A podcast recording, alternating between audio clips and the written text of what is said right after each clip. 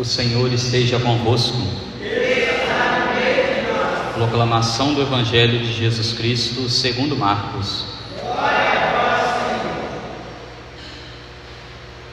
Início do Evangelho de Jesus Cristo, Filho de Deus. Está escrito no livro do profeta Isaías: Eis que envio o meu mensageiro à sua frente para preparar o seu caminho.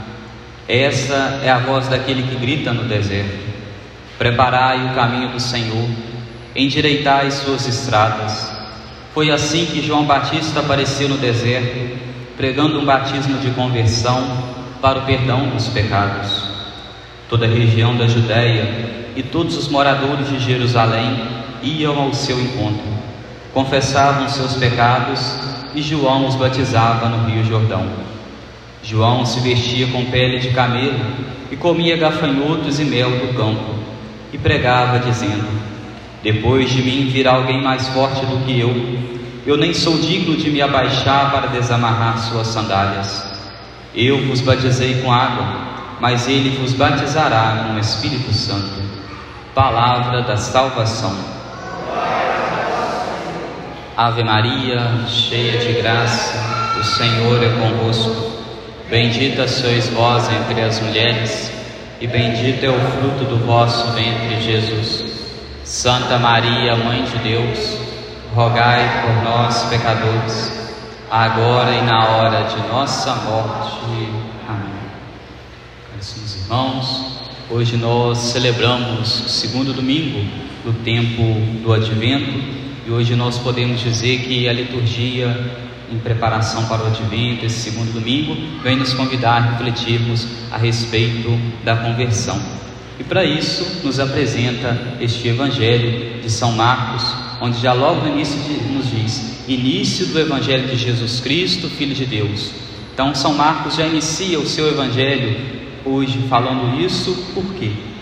Porque era muito comum na época, primeiro a gente tem que compreender que Evangelho significa boa nova. E era muito comum na época de Jesus, quando se tinham os impérios, as pessoas, os imperadores, quando iam dar algum decreto, quando iam dar algum aviso importante, já logo o oficial quando chegava na cidade, já dizia: Boa nova do rei tal, boa nova do rei Augusto, boa nova do rei César. E aí já logo depois já lia o mandato daquele rei. Às vezes quando o rei iria visitar aquela cidade, já dizia: Boa nova do rei fulano, e depois já falava: O rei vai vir tal dia nessa cidade, tal dia nesta aldeia.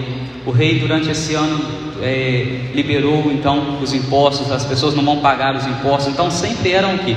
Notícias boas, uma boa nova, uma boa notícia que era trazida para as pessoas. Agora, São Marcos já inicia o seu evangelho dizendo: uma boa nova, o evangelho, agora a boa notícia que se traz é a notícia de Jesus Cristo.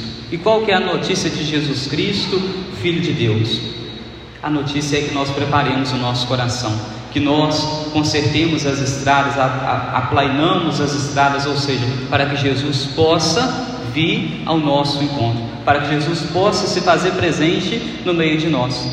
Muitos eram as pessoas no Antigo Testamento, como nos diz a profecia de Isaías e depois como nos mostra aqui a figura de João Batista, muitas eram as pessoas que iam ao encontro de João Batista, confessavam seus pecados, se arrependiam e depois elas eram batizadas. E agora João Batista nos diz que vai vir alguém maior do que ele. Quem é essa pessoa maior que João Batista? Essa pessoa é Jesus. E João Batista ele vivia uma vida toda austera, uma vida toda de penitência. Quando nós olhamos para a vida dele, ele se vestia com pele de camelos, comia gafanhotos, mel do campo. Então era um homem o que? Que vivia uma vida constante de penitência, porque ele desejava servir a Deus, ele fazia penitência pelos seus pecados, mas também pelos pecados daqueles que iriam ao encontro dele arrependidos, confessando os seus pecados e depois eram batizados.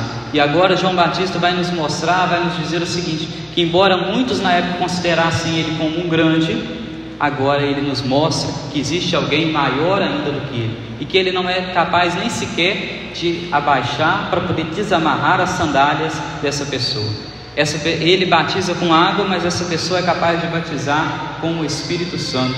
Então, João Batista era algo e agora ele já vem apresentando Jesus, que é muito maior, que é muito superior que ele. E ele vem nos mostrar que nós devemos seguir a este homem, nós devemos seguir a este Deus, nós devemos seguir a Jesus.